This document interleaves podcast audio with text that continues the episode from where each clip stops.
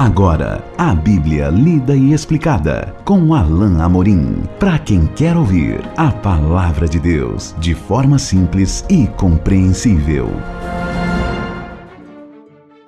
Olá, queridos ouvintes. Estamos de volta com mais um programa A Bíblia lida e explicada. Eu sou o pastor Alain Amorim.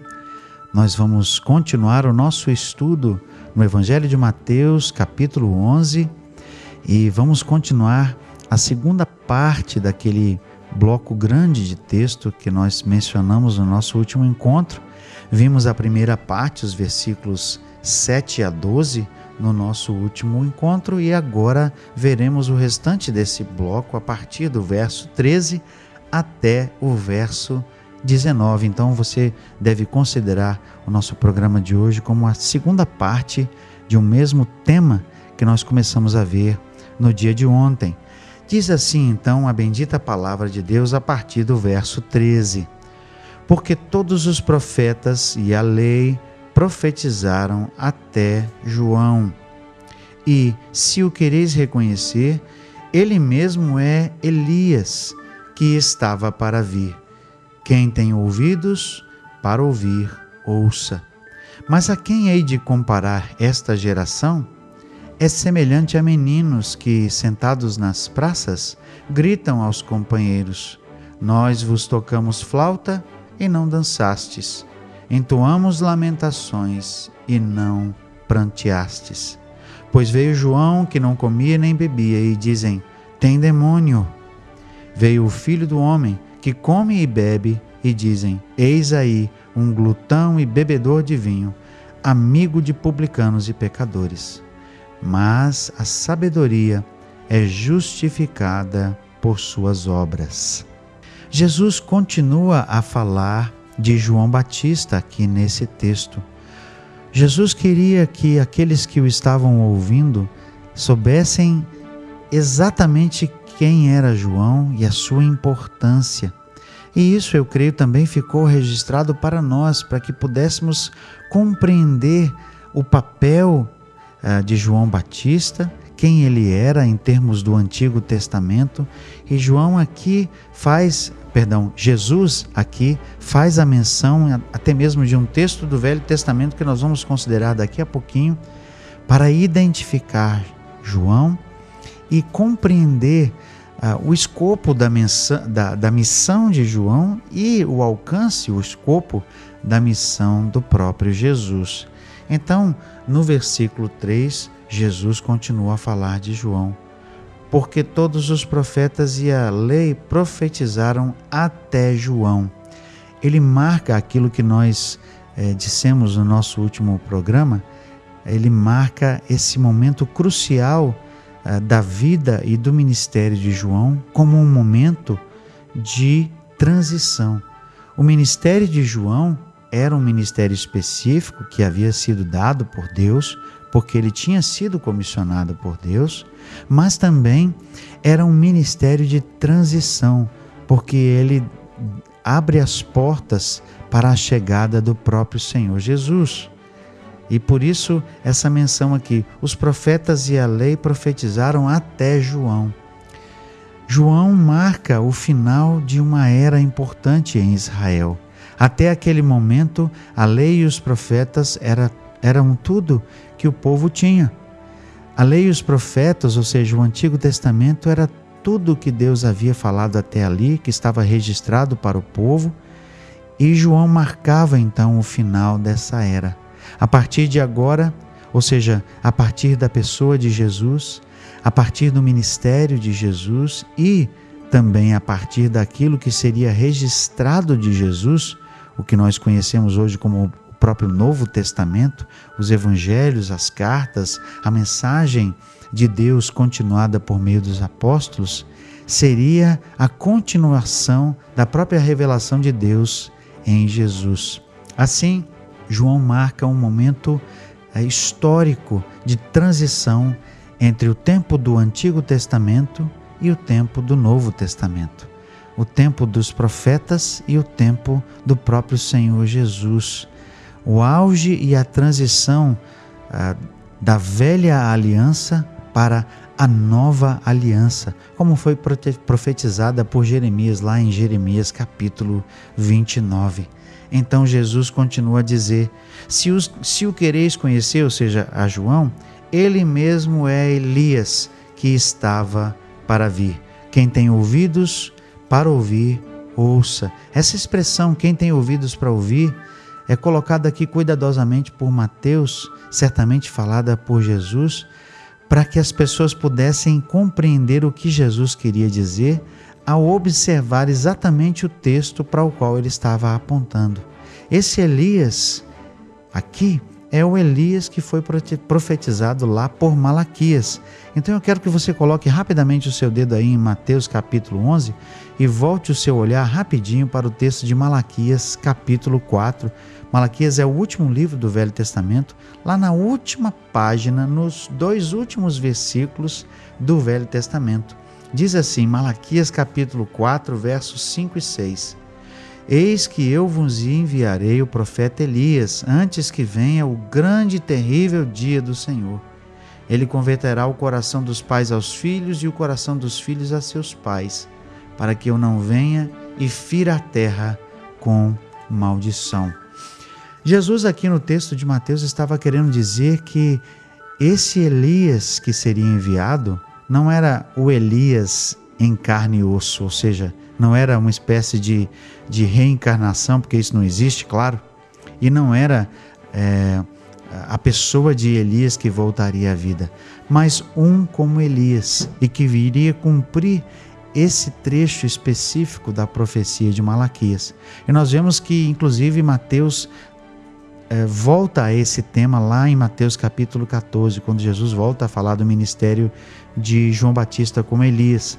Mas aqui o fato é que Jesus identificou João Batista como esse Elias, que viria como sinal do próprio juízo de Deus, porque o texto lá de Malaquias diz do grande e terrível dia do Senhor, mas não ainda para juízo.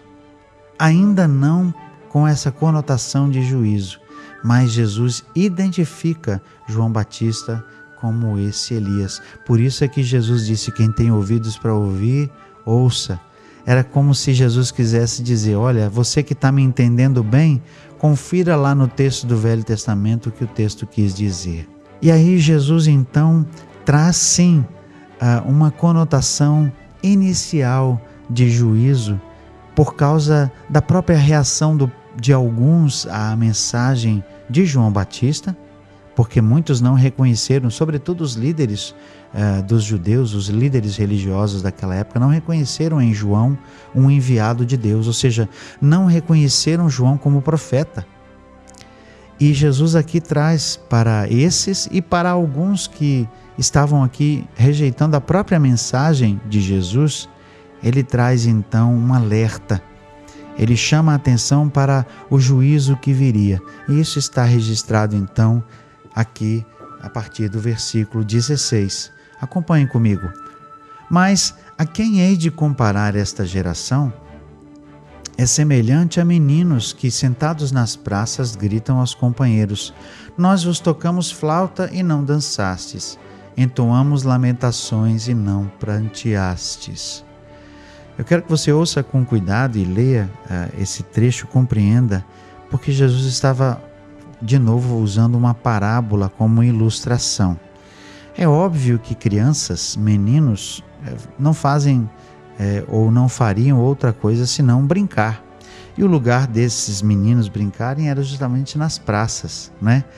É, se você, como eu, conhece é, cidades pequenas, se você teve a oportunidade de, de até mesmo crescer numa cidade pequena, você sabe que a praça é o ponto de encontro e muitas vezes as crianças brincam nas praças. Na praça era onde as crianças estavam ali é, brincando, fazendo a sua atividade é, que lhe era peculiar, não é? quando, no, quando estavam de folga da escola, por exemplo.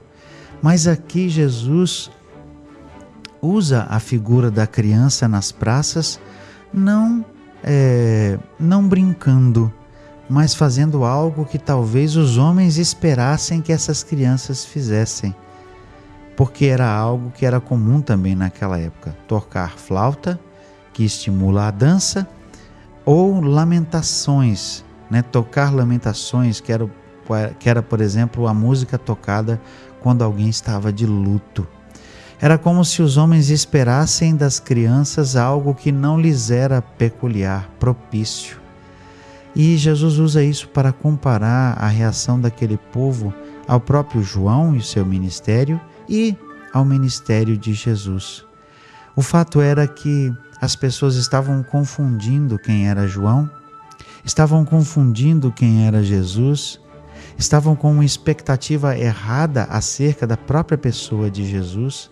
E é isso que Jesus quer dizer aqui com essa parábola.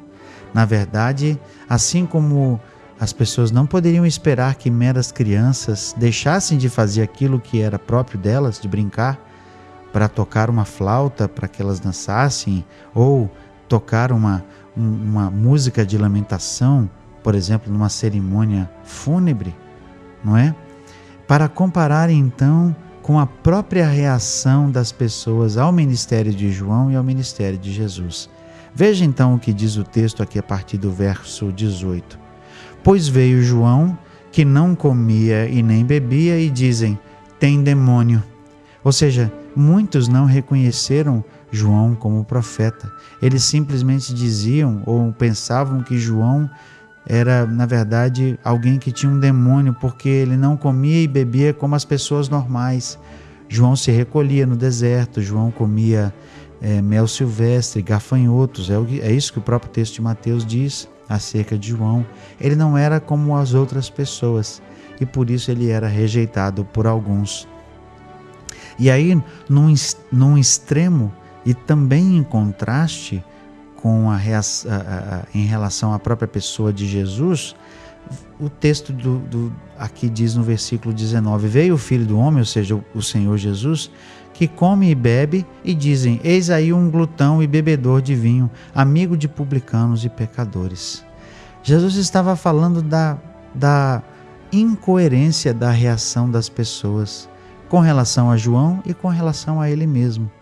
Porque João era alguém que, que veio no molde dos profetas do Antigo Testamento e não foi recebido.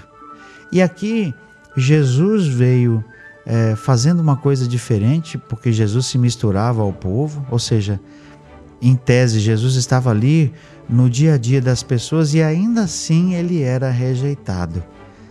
Era incompreensível então que essas pessoas rejeitassem tanto João como Jesus e não considerassem a sua mensagem, porque eles deveriam ser aceitos pelo povo, mas não foram.